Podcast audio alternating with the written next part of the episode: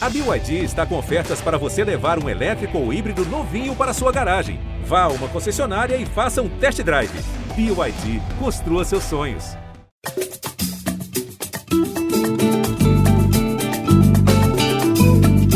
Alô, você ligado no Gringolândia, seja bem-vindo ao podcast de futebol internacional do GE. Globo, agora de uma forma diferente, ao vivo, em uma live tanto no GE como no canal do YouTube do site. Essa é a Gringo Live ou o podcast Pocket Euro de número 3. Estamos aqui hoje para falar esse domingo de futebol, que começou com a Inglaterra vencendo a Croácia por 1 a 0, teve a vitória da Áustria por 3 a 1 e o emocionante 3 a 2 da Holanda sobre a Ucrânia. Participam conosco hoje Daniel Mondim e Marcelo Correge. Mondim, bem-vindo a mais uma Gringo Live. Jogos bons hoje, hein? Salve Natan, salve grande Correge, salve todo mundo ligado aqui no Gring, na Gringo Live, no Gringolândia.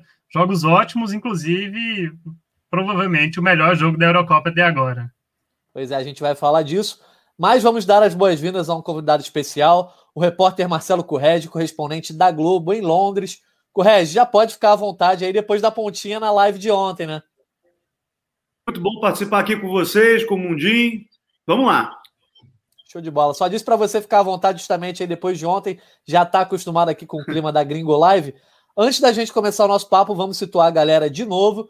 Nós somos da editoria de futebol internacional aí do GE e sempre comandamos o podcast Gringolândia, que está disponível no site e também nas plataformas de áudio. Mas durante a Eurocopa, vamos fazer o podcast de uma maneira diferente, através de lives aqui no YouTube e também na página do GE. Globo. Depois o áudio vai lá para todos os agregadores e o melhor de tudo, todo dia. Até o dia 11 de julho, data da final da Eurocopa, teremos Gringolândia no ar diariamente às 19 horas. Para quem já nos conhecia, continue aqui conosco. Quem não nos conhece, seja bem-vindo e nos siga lá no Twitter. Aproveita aí, ó, arroba GringolândiaGE. Segue lá, galera, o nosso podcast no Twitter. Já chamando a galera aqui para participar no chat do YouTube, para responder a seguinte pergunta: O que ou quem te agradou mais aí nesses três primeiros dias de Euro 2020, né?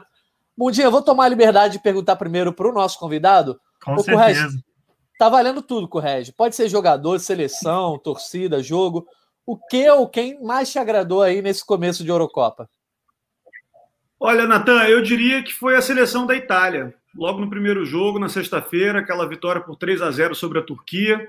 A seleção italiana me parece muito forte nesse momento o Roberto Mantini conseguiu achar uma forma de jogar, mesmo sem um jogador exuberante nesse elenco, mas são todos jogadores muito bons tecnicamente. Lá na frente, o Insigne e o Immobile, o meio-campo com o Jorginho ali jogando muito bem, participando também. Defesa muito sólida, como sempre, na Itália. Então, a Itália é o que eu mais gostei de ver até agora. Embora o melhor jogo tenha acontecido hoje e tenha sido entre. Eh, a gente vai falar mais tarde desse jogo.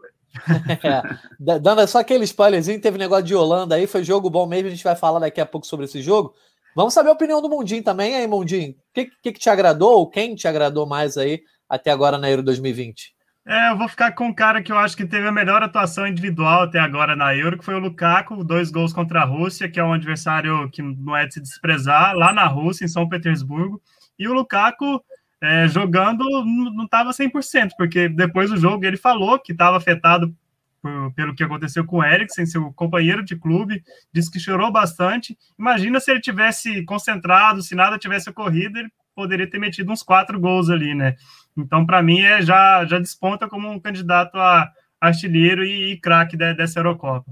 Boa, Mundinho. Vamos saber o que a galera tá opinando aí quem que agradou a galera ou o que agradou a galera, alguma seleção. O Corred falou da Itália, eu também gostei muito da Itália, acho que foi a seleção que mais animou até agora. Daniel Falcão, tem participação já da galera para a gente plugar na tela? Por, por enquanto a gente está sem, mas então daqui a pouco a gente chama a galera aí participando no chat do YouTube. Não esqueçam de mandar aqui não, tá, gente? Participação aqui no chat, interatividade. Vamos começar falando sobre Inglaterra, 1 a 0 na Croácia, a estreia de uma das favoritas aí. Correge, de acordo com o guia lá do GE. Globo, a Inglaterra é uma das favoritas, está um degrau abaixo ali de Portugal, é, França e Bélgica, mas, por exemplo, eu apostei para ser campeã. Né? E hoje teve, teve uma estreia dessa favorita, começou vencendo com o gol de Sterling, jogando em casa, no Wembley. Dá para dizer que teve uma surpresa na escalação, o, o Correge? Como é que você viu essa atuação diante dessa escolha aí do Gareth Southgate? Olha, eu acho que foi uma surpresa para quem esperava um movimento mais ousado. Mas se eu fosse comparar o Southgate com um treinador, eu compararia ele com o Tite. Ele é aquele cara que tem os jogadores de confiança que estão sempre ali atuando com ele.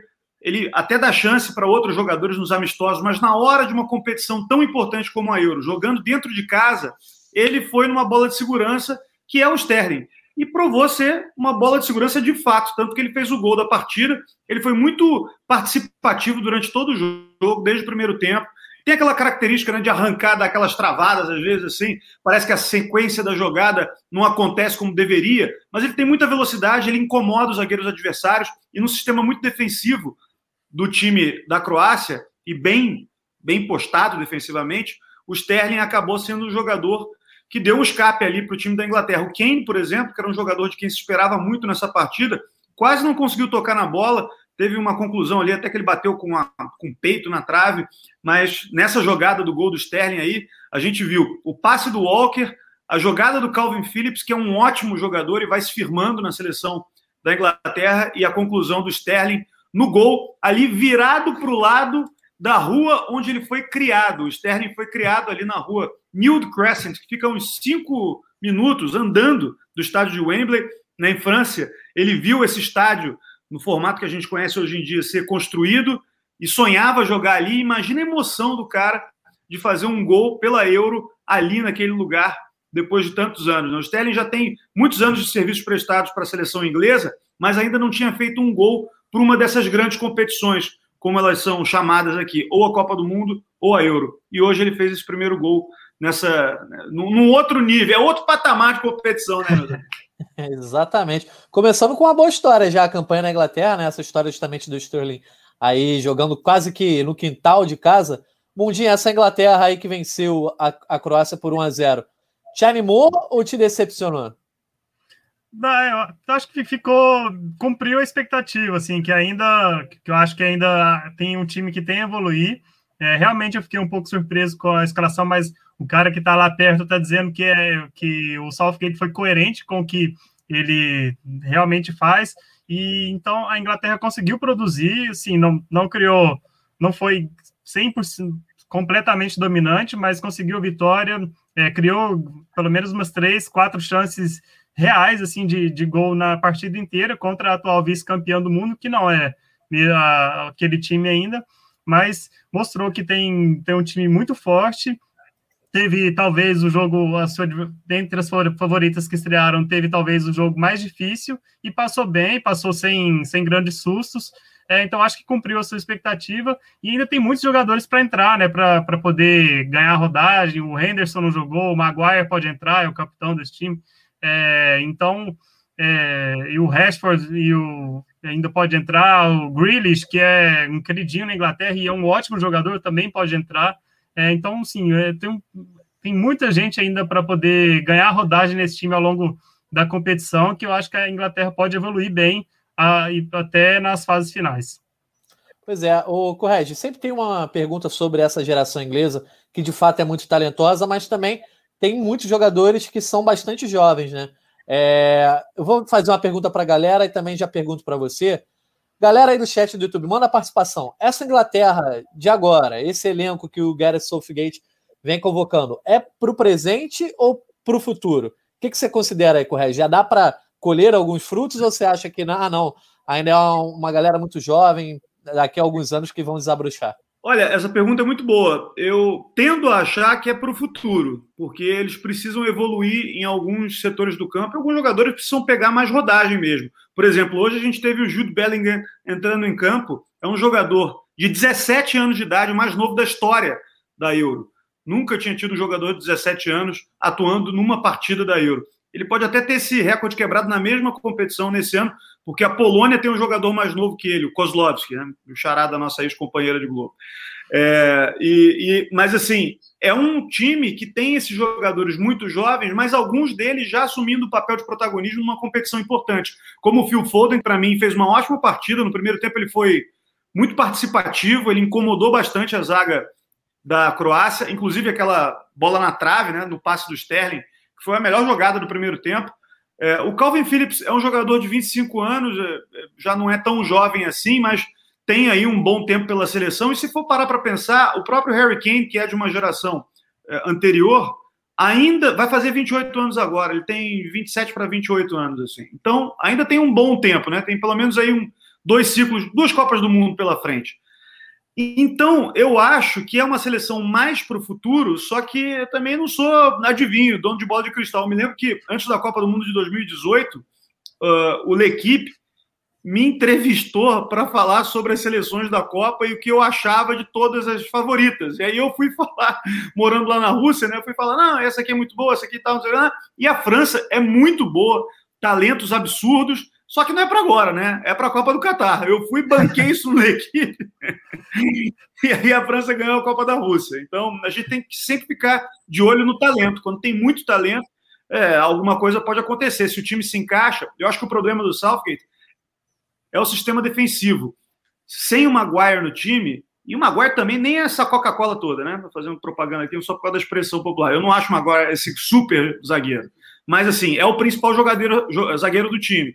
É, sem ele, a zaga fica muito fragilizada. E por isso que ele fez essa escalação hoje com o Walker, que consegue jogar ali de, de um falso lateral, mas que muitas vezes no, na, na, posse de bola do adversário ele joga como zagueiro mesmo, assim, ele sai pouco.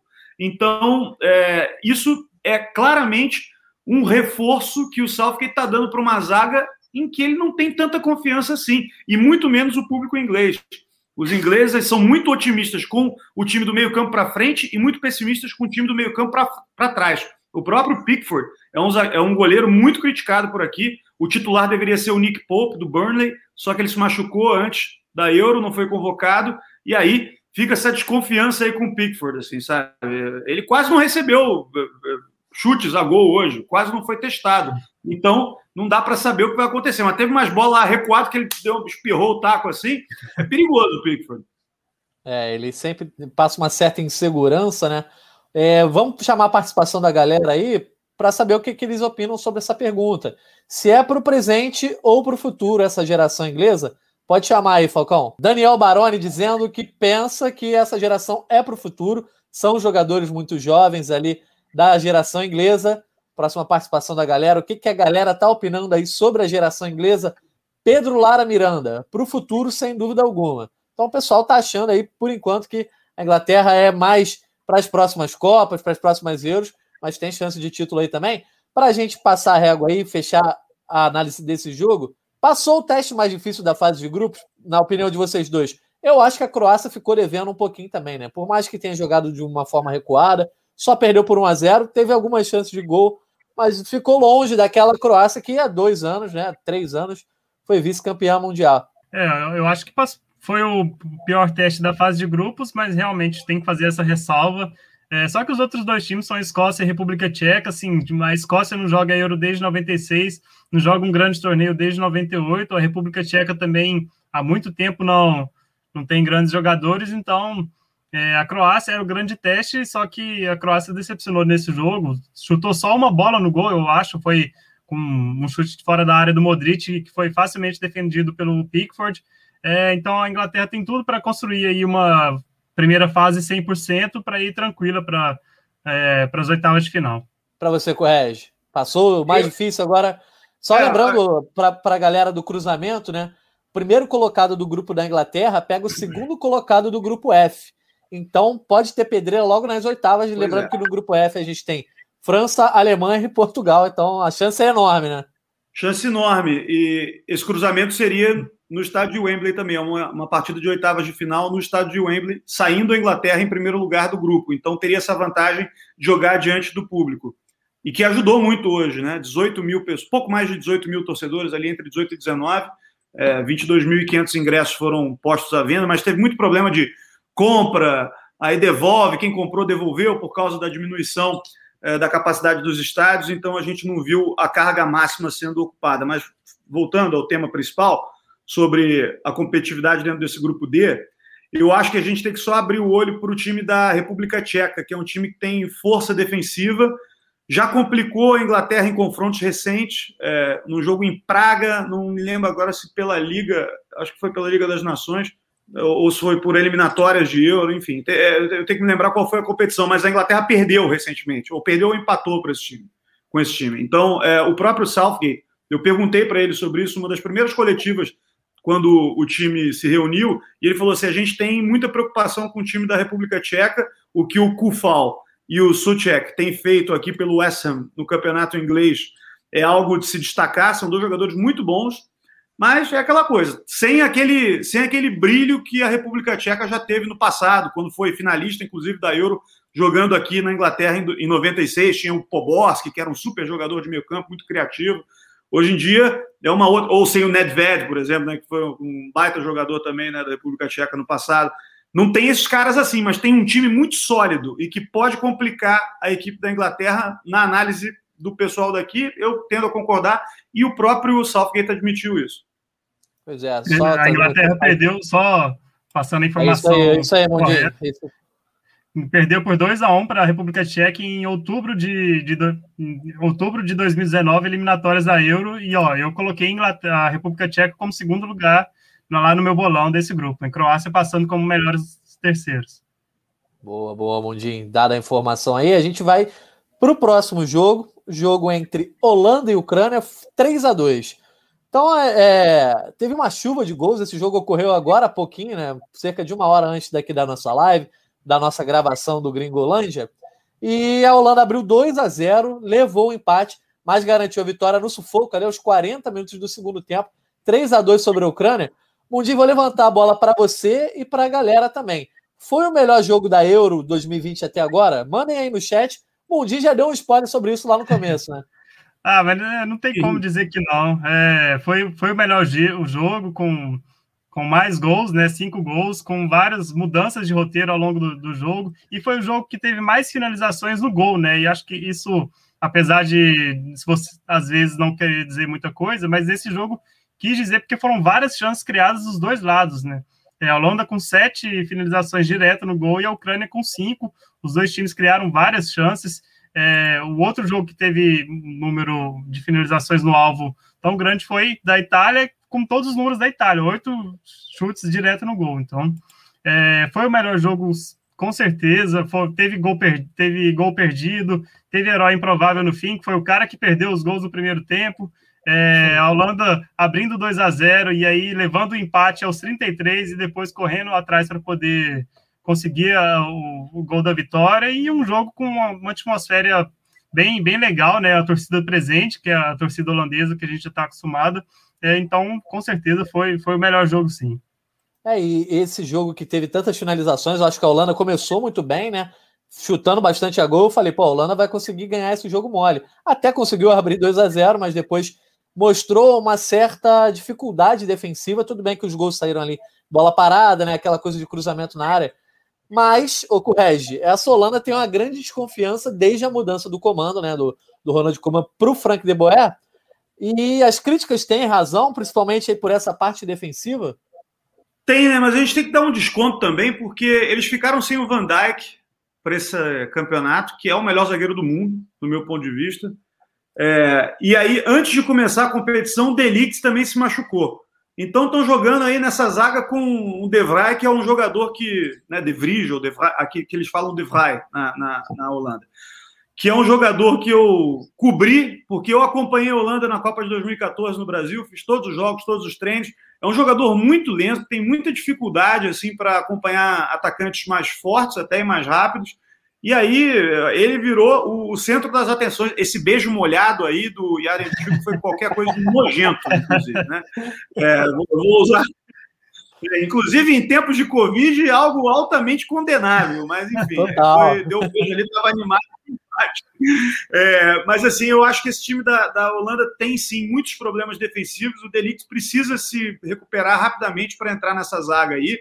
Agora, eu fiquei muito surpreendido com algo que nem me lembro do time do Ronald como fazer tão bem. A marcação pressão do time da Holanda foi algo assim sufocante, impressionante de se ver. O time da Ucrânia não conseguia sair jogando e tem até bons jogadores tecnicamente ali no, no sistema defensivo para conseguir sair jogando essa bola, mas não estava conseguindo porque a marcação-pressão estava muito bem feita.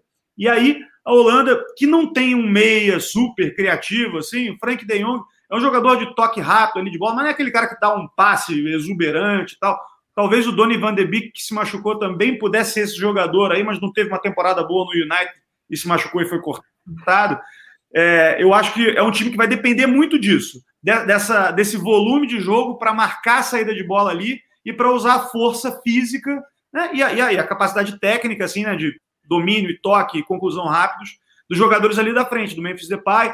E foi, foi legal ver o, o Weghorst fazendo o primeiro gol dele também em competição oficial, né? A Holanda, a gente esquece, né? Porque no, no ciclo da Copa de 2014 para cá, não participou da Copa da Rússia, não participou da Euro da França, estava sete anos sem jogar uma competição assim. Então, muitos jogadores dessa geração não tinham vivido essa emoção ainda. O Hinaldo não estava na Copa do Mundo de 2014, inclusive fez um gol no último jogo da Holanda numa competição assim. Eu estava lá naquele jogo em Brasília contra o Brasil, um 3 a 0 mas o Hinaldo era um moleque, nem era titular absoluto do time, hoje é capitão da equipe. Então, é, é, é uma adaptação é, até de, de, de cabeça que os jogadores precisam fazer, né, de sair de um ambiente de Liga das Nações, onde eles foram vice-campeões, para um ambiente de Euro, que é uma competição mais importante, que atrai mais atenção, e conseguirem evoluir, aprender com o carro andando, que é sempre muito difícil. Né? Mas é um time que tem potencial. Se conseguir, nesse sistema de jogo, ser eficiente na frente e acertar um pouquinho a zaga, pode ser uma surpresa bacana nessa Euro aí. Pois é, vamos saber a opinião da galera aí sobre o jogo. É, o Thiago de Barros, por exemplo, dizendo que foi sim o melhor jogo da Euro 2020, falando que a laranja mecânica virou laranja elétrica. Buscou o gol do início ao fim, realmente um jogo bem ofensivo, mas se empolgou, né, com o Regis? Menos um pouquinho. O Luca não pro 11, mais uma vez aqui. é, ele já, já inventou até o nome laranja elétrica, né? Melhor ainda. o Luca não pro 11 dizendo que foi um jogo equilibrado e a Holanda bobeou, mas foi um jogão. Maior placar, cinco gols, realmente o, o jogo que teve mais gols até agora nessa Euro 2020. Pedro Lara Miranda, também mais um que está acompanhando aqui a gente todo dia dizendo aqui, meu santo, eu assisti esse jogo, foi um jogaço. E Armolenko joga nos Hammers, lá no West Ham, ele que é torcedor do West Ham, fez um baita golaço. Realmente, eu acho que é o gol mais bonito da Euro até agora, né? E aí o, Dumf o Dumfries acabando fazendo o, o gol Mas, da vitória da Holanda. O, é que o Yarmolenko, ele joga pouco, ele é muito mais reserva nesse time do David Moyes, do West Ham. Ele quase não entra em campo nessa temporada, ficou muito no banco de reservas, porque o time tem tem o Fornaus, tem o Michael Antônio, os caras que são mais utilizados pelo David Moyes. Mas, cara, aqui na transmissão foi muito bacana que o, o que os comentaristas e os narradores falaram, né? A ITV estava transmitindo aqui para a TV inglesa. Quando ele pegou a bola, assim: olha, isso aí é algo que você não pode deixar o Yarmolenko fazer. Ele começou a puxar para o meio se ele acertar o pé ali, a bola vai, vai mesmo. Foi bonito. Né, foi bonito. E a Ana Carolina Castro ali também animada, laranja mecânica a todo vapor. Pelo visto, a galera tava com saudade da Holanda, já que estava há sete anos sem jogar grandes competições. Daniel Baroni mora em Amsterdã e foi muito comemorada a vitória de hoje pelos holandeses. Vamos ver se a Holanda aí vai sair dessa fila, voltar a ser campeã da Euro. Só para fechar esse jogo aí, mais algum comentário? Eu vou dar uma exaltada aqui no Hinaldo, né? O Hinaldo que ia para o Barcelona, a transferência foi atravessada pelo PSG, fechou com o PSG, ele que tem 30 anos, o Correia até falou que ele jogou a Copa de 14 ali como garoto. Pode ser uma competição que pode mudar o Hinaldo um pouco aí de, de um patamar. Ele era um, um jogador importante do Liverpool, do Jürgen Klopp, mas eu acho que no PSG ele vai ganhar muita moral, né? Porque ele para o PSG eu acho que pode ser mais importante do que ele era dentro desse time do Liverpool, né? Ah, com certeza. Ele, porque ele é um cara que, o PS, que falta no PSG para essa posição. Então, acho que ele, que ele vai ganhar moral, vai subir de, de patamar, tanto na, na, seleção quanto no PSG.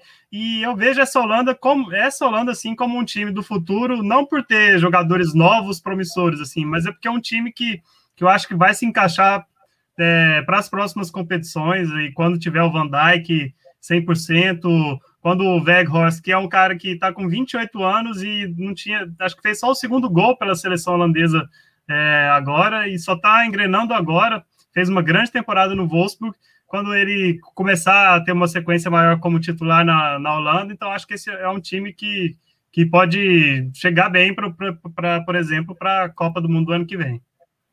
Isso aí. Correto, quer falar mais alguma coisa da Holanda, não? Eu quero só destacar é, o seguinte: eu me considero um republicano convicto, né? Eu sou meio contra a monarquia, esse negócio da pessoa que nasce em berço esplêndido, tem direito de ser rei e privilégios constitucionais. Eu sou meio contra. tem nenhum vizinho que sabe português. Não, não né? me escutem aqui, né? Mas eu, eu, sou meio contra isso. Tem uma família real que eu, que eu tenho uma certa simpatia, essa família real holandesa aí, cara. O Willem Alexander, o rei da Holanda, e a rainha máxima são os figuraços, eles sempre aparecem nesses jogos de futebol. Hoje o William Alexander comemorando, fazendo assim com a mão, você não vê um monarca fazendo isso, ninguém da nobreza fazendo isso, e ele faz, né? E na Copa de 2014 ele foi no Brasil também, ele ia todas as partidas, e volta e meia a gente estava lá no jogo, que o rei chegou aí, aí tinha que correr para mostrar o rei e tal, o rei é uma figuraça, cara, gosta muito de futebol mesmo. Ele torce pro Ajax, e a mulher, a princesa consorte máxima, torce para o Feyenoord. Então tem briga dentro de casa. É Amsterdã contra Roterdã. E eles moram em, em Haia, né? Que é Den Hagen, né? Rivalidade, então, lá na família real da Holanda. Para a gente fechar os jogos de hoje aí, Áustria 3 a 1 na Macedônia do Norte. É o jogo da tarde aqui no Brasil, né? A Áustria venceu por 3 a 1 teve gol do Pandev. Não sei se você lembra dele, ex-Inter de Milão, campeão europeu em 2010 37 anos de idade, ele voltou é, para a Macedônia do Norte, para a seleção da Macedônia, a convite do treinador, conseguiu chegar a uma grande competição, deixou a sua marca. Eu acho que essa Euro 2020 já valeu para o Pandev. Mas o que dá para destacar nessa partida, eu acho que foi a torcida animada da Macedônia, né? Mundinho, a gente aqui, né? Eu, eu, eu e o Mundinho estamos no Rio de Janeiro, de home office ainda no Brasil, sem condições de, de público nos estádios, mas o Correia já começou a ver isso na reta final ali da temporada, alguns jogos com público. Hoje esteve no Wembley com o público.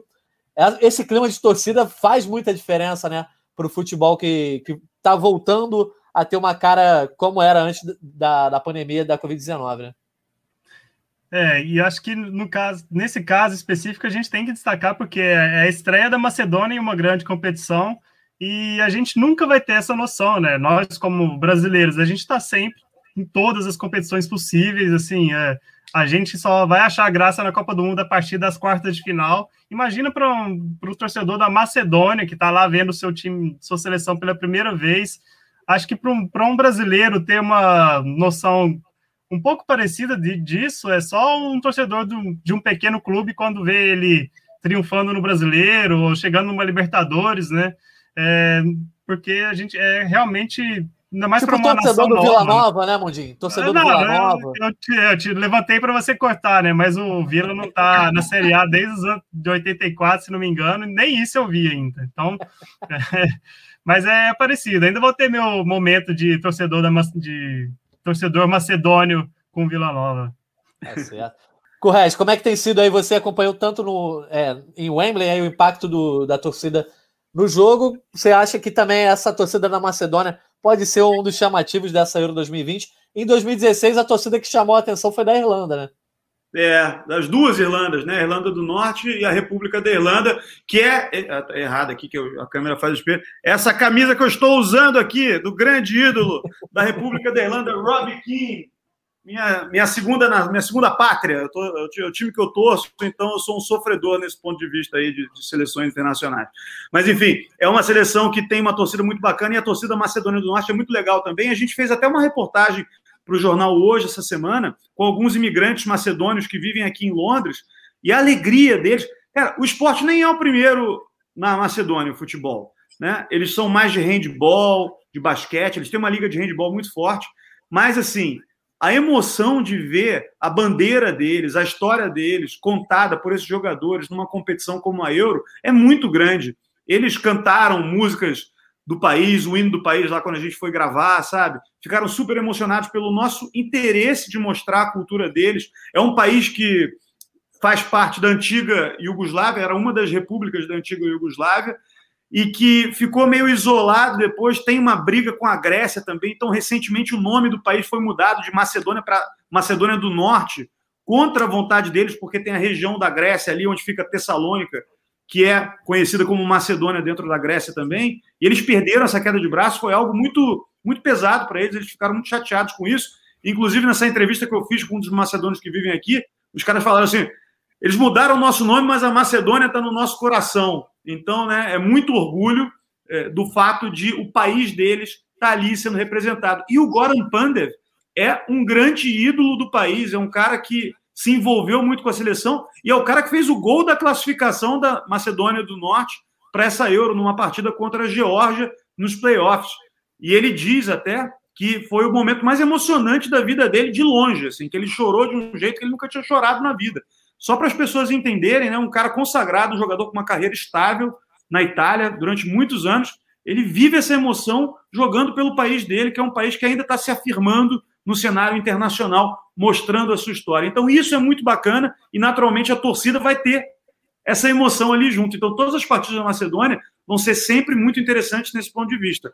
A questão da volta da torcida é muito legal, a gente vê a torcida de volta aos estádios, embora eu não fizesse uma cobertura em loco de uma partida, transmissão ao vivo, fiz cobertura de reportagens aqui, mas transmissão ao vivo. Desde que eu estava no Brasil, meu último jogo tinha sido um Botafogo e Goiás pelo Campeonato Brasileiro de 2019, então, eu voltei a fazer uma transmissão ao vivo hoje no estádio e foi muito legal é, ver a torcida cantando Football is coming home, os torcedores ingleses o tempo todo cantando isso. Aplaudiram no momento em que o time da Inglaterra se ajoelhou, que foi muito bonito de ver também, né? Porque tinha uma dúvida ali, porque alguns torcedores estavam vaiando em partidas amistosas. Mas eu queria destacar uma coisa que eu acho muito negativa. Assim, embora todo mundo que entre no estádio tenha que apresentar teste de Covid negativo, a gente não está vendo a regra da UEFA de utilização das máscaras sendo respeitada durante a competição. Em nenhum estádio. A gente vê nas imagens, isso é algo até que frustra a gente, frustra o pessoal da UEFA também, porque os delegados do jogo ficam pedindo para as pessoas botar as máscaras e as pessoas não põem. Ou seja, a UEFA talvez tenha que pensar numa solução, numa punição, de repente, para essas pessoas. Vai ser difícil porque é um volume muito grande de pessoas que não usam a máscara. Mas é algo necessário, é algo que precisa ser feito por vários motivos. Para as pessoas se protegerem, para que o vírus pare de se espalhar, embora o número de vacinação aqui seja muito alto e o número de, de infectados com coronavírus no momento muito baixo, e também passa uma mensagem positiva para o mundo que precisa usar máscara é, em, em, aglomerações, né? E jogos e eventos esportivos são sempre eventos de aglomerações. Pois é, essa mensagem sempre importante da gente frisar, também aqui no Brasil, então sempre usem a máscara. Fechando aí então o duelo entre Áustria e Macedônia, vamos falar de mais um dia cheio de jogos. Amanhã, segunda-feira, mais três partidas na Euro 2020. Lembrando que todos os jogos são transmitidos com exclusividade no Brasil pelo Sport TV, pela TV Globo e pelo GE. Esses três de amanhã, especificamente, você vai conferir ao vivo no Sport TV. Às 10 da manhã, Escócia contra a República Tcheca, também válido aí pelo grupo da Inglaterra. Polônia e Eslováquia se enfrentam a uma da tarde, abrindo aí o grupo D da, da grupo E, desculpa, da Euro 2020. E por fim, Espanha contra a Suécia às quatro da tarde. Aí dá para dizer que a Espanha é candidata ao título, Correge? Quero saber qual é o teu palpite de campeão, você não comentou ainda. Do Mundinho a gente já sabe que é a França. É, eu, olha, eu, eu também falei que eu torço muito para a Irlanda, mas eu torço muito para Portugal, então meu coração tá está muito com Portugal para que eles consigam esse bicampeonato, com uma geração que eu acho exuberante. E, por exemplo, na comparação ali dos sistemas defensivos, né, eu acho o, o sistema ofensivo, jogadores de frente de Portugal, tão bons quanto esses novos da Inglaterra, né? Se somando ali, os jogadores já estão há mais tempo na seleção, mas é, o Bruno Fernandes, o Bernardo Silva, o Diogo Jota se, se, juntando ali ao Cristiano Ronaldo. E o sistema defensivo de Portugal é claramente melhor do que o sistema defensivo de da Inglaterra, por exemplo. É que eu acho que o time da França é muito forte, então se a França se engrenar, vai ser difícil de parar. Mas eu estou dividido entre França e Portugal, mas o meu coração me manda votar em Portugal. Eu acho que Portugal vai ser, vai ser campeão. Pelo menos é isso que eu quero que aconteça. Também estou na torcida para Portugal aí. Mundi quer falar alguma coisa da Espanha, com o? A Espanha estreia amanhã, está no processo de renovação. Renovação, inclusive, que o Luiz Henrique falou que não é nada proposital. Ele falou que os jogadores não são eternos. Isso é verdade, né? Os caras lá de 2010, 2008, 2012 conseguiram essa trinca de títulos grandes aí, ficaram para trás. Só o Busquets resta desse time de 2010 e agora vai estrear com a geração mais nova. É, sem, de... sem, ninguém no Real Madrid, é bom sempre frisar isso. Não, é, talvez o Sérgio, Ramos, o Sérgio Ramos poderia estar nesse time, mas é, teve problemas físicos, era, era o capitão, é, mas não, não conseguiu estar. É, foi uma decisão conjunta ali. E acho que do, do, time de 2012, né, campeão da Euro, o Jordi Alba também estava. É, não sei se, se, acho que o De Gea era reserva também. São só Sim. três, assim, é, de um time de, de quase 10 anos, de uma geração que a gente acostumou a ver, mas assim, é uma, uma transição que tá que eu acho que tá, tá bem. A Espanha tá na final da Liga das Nações, mas acho que falta falta estrela, assim, né? Porque a gente acostumou a ver é, uma Espanha bem estrelada, com jogado com craques, né? É, então eu acho que ainda é um time que também vai evoluir. É, acho que falta bons nomes no ataque. O principal atacante da, da, da Espanha agora vai ser o Morata. É, não passa pouquíssima confiança, mas acho que tem ótimos nomes é, que para para os próximos anos, eu, só que eu, é difícil colocar como favorito. Eu acho que não. Correio quer falar alguma coisa da Espanha? O Daniel Falcão está me avisando que a gente tem pergunta é. aqui, o Correio. Pode, pode falar da Espanha, depois a gente chama a galera. É, então, eu tô com o Mundinho, eu acho que é um time que tem um processo de evolução aí para acontecer. Eu gosto muito do Pedro, por exemplo. Talvez o Pedro seja um jogador importante aí nesse processo, um jogador tecnicamente muito bom. É, o Busquets teve o problema de Covid. Aliás, esse jogo de Espanha e Suécia é o jogo dos convidados, né? São os elencos que foram mais atingidos por é. Covid na preparação para Euro. E o Busquets provavelmente não vai jogar, porque ele não tinha sido liberado ainda da quarentena. Ele testou, ele testou negativo já, mas ele ainda não tinha sido liberado da quarentena. Não sei como é que foi o período de treinamento dele. É, não tenho informação é, precisa e atualizada sobre isso, mas tem que checar. E, e, o Rodri, mas o Busquets é muito importante para a estrutura desse time, assim como olhar para o Barcelona, nesse ciclo todo de, de, vitórias e de protagonismo que o Barcelona teve no futebol mundial, porque ele dá qualidade na saída de bola e ele defensivamente é muito bom também. O Busquets é grande, ele, ele incomoda os caras de criação do meio-campo do time adversário. E o Rodri, que é o cara que teoricamente deveria substituí-lo, até escolhido pelo Pep Guardiola para ser o Busquets do Manchester City, né? quando ele contrata o Rodri para o Manchester City, para mim não tem a mesma pegada defensiva ali que o Busquets. Então, é, eu acho que o time fica meio abalado nesse ponto. Mas é um grupo relativamente tranquilo. O time da Polônia não está tão bem assim. Eu, conversando com o pessoal lá do, do Lewandowski no fim do ano passado, quando a gente fez matéria sobre ele, não senti confiança nenhuma a respeito da seleção polonesa, agora teve troca de técnico, então é, é, né, é o Paulo Souza, acho, agora o, o treinador português. É, é, talvez o time melhore, mas, mas não o suficiente para incomodar a Espanha nesse grupo aí. Então eu acho que a Espanha vai passar, mas não sei se tem caixa para chegar no título nessa, nessa Euro aí. Show de bola. Vamos ver aí qual é a pergunta, quais são as perguntas da galera no chat do YouTube. O Luca não pro 11 dizendo: Natan Correge Mundim, quem vocês acham que vai ser a zebra da Eurocopa? Já pintou a candidata que é a Finlândia, né? Eu acho que a Finlândia vai ser a Islândia dessa Copa. É, assim, é, tem, tem chance, conseguiu um resultado, condições adversas, né? No jogo que a gente todo mundo viu, mas três pontos importantíssimos para, pelo menos, buscar essa vaga como uma das melhores terceiras. Mas tem, tem time sim para poder, de, dependendo de circunstância de jogo, quando jogar contra uma das favoritas, para beliscar alguma coisa melhor, sim. Show de bola. Vamos para a próxima pergunta? A Alemanha não tem chance nessa Eurocopa? O que, que você acha aí, Correge? Sempre tem, né? A Alemanha sempre tem chance. pode, pode contar com isso, Ana. A Alemanha sempre tem chance de chegar. Olha, eu só daria um conselho ao Joaquim Love, nosso popular melequinha que está se despedindo da seleção alemã depois de tanto tempo. Não escalhe o Timo Werner. Bota outro atacante cheio de atacantes bons. O Timo Werner perde gol danado. Pelo amor pois de Deus. É. cheio de opção para botar como falso 9 aí, né? Variações é. táticas, não precisa botar o Werner, não. Tá certo. É. A gente tem também palpite da galera aí para quem vai ganhar euro para acompanhar aí também. Ó. Só quem bate de frente com a Espanha é a França. Então o Nathan Silva não só acha que a Espanha tem chance, mas diz que a França vai ser a campeã. E mais um palpite da galera no chat do YouTube para a gente fechar. O Pedro Lara Miranda falando que acha que a Bélgica leva e que a final vai ser Bélgica e França. Ia ser uma baita de uma final, ia ser, eu acho que talvez a final dos sonhos, junto com França e, Portugal aí, né? Foi semifinal Seria... de Copa, né? Pois é, foi semifinal é. de Copa. Mas é isso.